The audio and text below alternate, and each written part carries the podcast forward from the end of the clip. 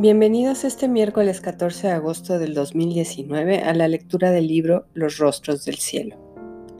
Les habla Ivonne Armambilla, restauradora del ser.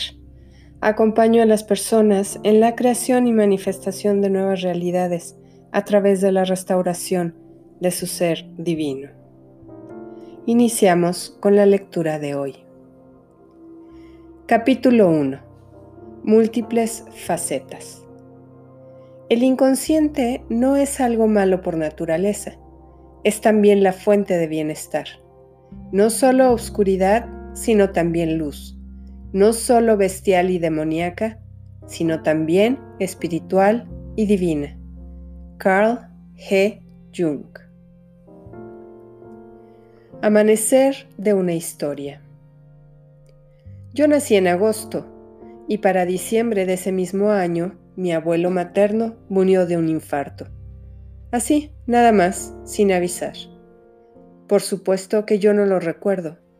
Lo que sí sé es que a partir de ahí las cosas cambiaron para mi familia. Uno de esos cambios fue que mi abuelita Lilia, su esposa, se vino a vivir a mi casa. Intuyo que el cambio debió haber sido difícil. Acomodar a una persona más en la casa, hacerle un espacio, generarle un nuevo nido. Ella trataba de ayudar en lo que podía, pero mi mamá no la dejaba. Su relación nunca fue buena y ahora que estaba ahí se complicaba mucho más. El único lugar al que sí la dejaba entrar a ayudar un poco era la cocina. Al principio, mi abuelita ayudaba en diversas labores, desde cocinar hasta recoger la mesa y lavar los trastes. Al pasar los años, la vejez hizo de las suyas. Le robó un poco de visión, un poco de oído y mucho de su caminar. Así que las cosas siguieron transformándose y mi abuelita ya no pudo seguir ayudando en la cocina. Y no es que ella fuera una gran cocinera, es más bien la nostalgia por ese espacio de calor en donde juntas podíamos pasar el tiempo entretejiendo cazuelas, cucharas, aromas, fuego harinas, manteca e historias de tiempos pasados que se me escapan de la cabeza, como si cada minuto de vida vivida me robara las palabras dichas por ella, mi abuelita Lilia. Le encantaba recitar poemas. En el tiempo de espera del cocimiento de los manjares que preparábamos, nos deleitaba con su voz cada vez más apagada. ¿Cómo quisiera acordarme por lo menos de alguno de ellos para guardarlo en mi corazón como quien guarda un tesoro en un lugar secreto. Pero no, no recuerdo nada, ni una palabra, ni una historia. Las lágrimas ruedan por mi cara ante la impotencia de regresar el tiempo. Sus platillos favoritos eran el arroz con leche, las gorditas de nata y los tamales de frijol. Cuando tenía antojo, declaraba en tono fuerte que haría aquel platillo ese día por la tarde. Nosotras, mi hermana y yo, ya sabíamos lo que pasaría. Ella se sentaría en una de las sillas del antecomedor y nos empezaría a dar órdenes de lo que se debía hacer para preparar el platillo en cuestión. Nos dictaba la lista de ingredientes para que los sacáramos de donde estuvieran guardados y nos iba diciendo cada uno de los pasos. Lava muy bien el arroz y ponlo a remojar en agua por unos 10 minutos, eran sus palabras. Ahora pon la leche a hervir y cuando esté hirviendo pon el arroz con la canela y las cáscaras de naranja.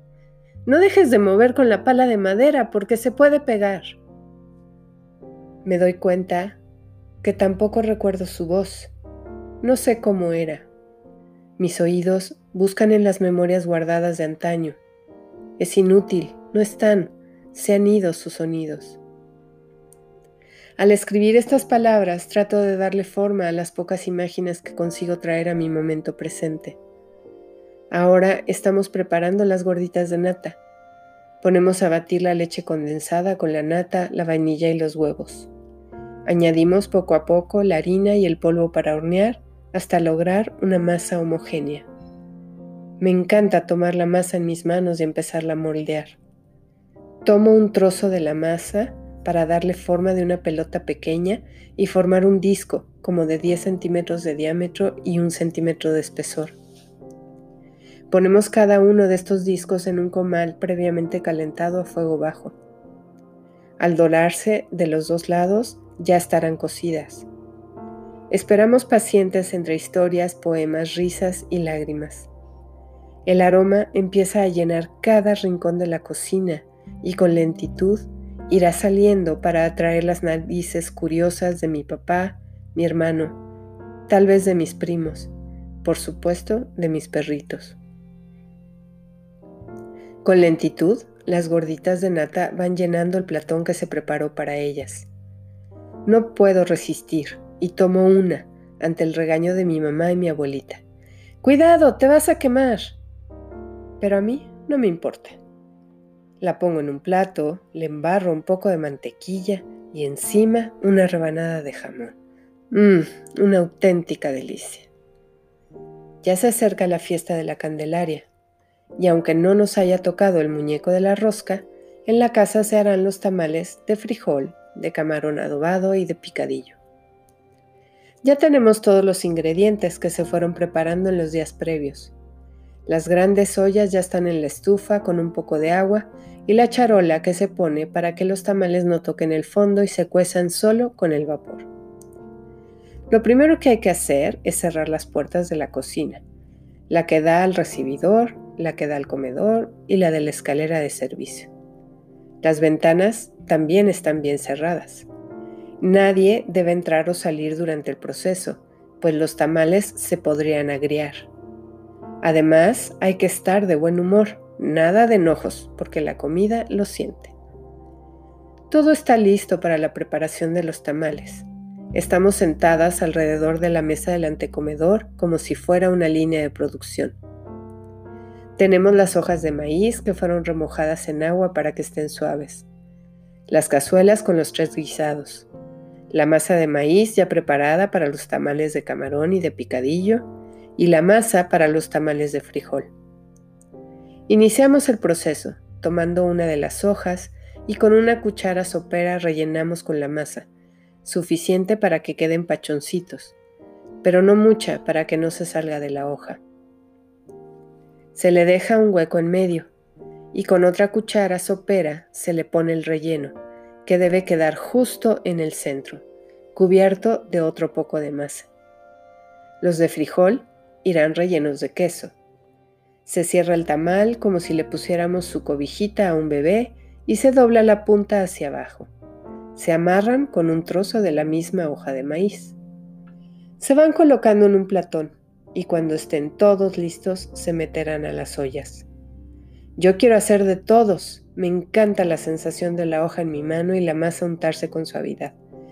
Me encanta ensuciarme y quiero ganarles. Yo quiero hacer más que todas.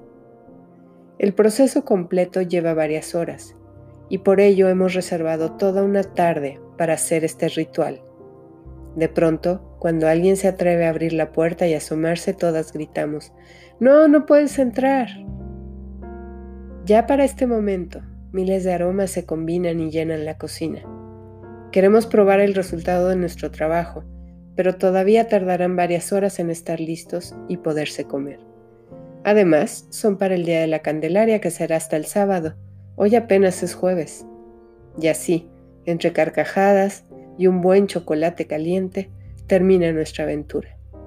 Ya podemos abrir las puertas. Es hora de dormir. Mañana será otro día. Gracias, abuelita, por haber formado parte importante de mis primeros años de vida. Gracias por haber escrito conmigo en las páginas del libro de mi vida.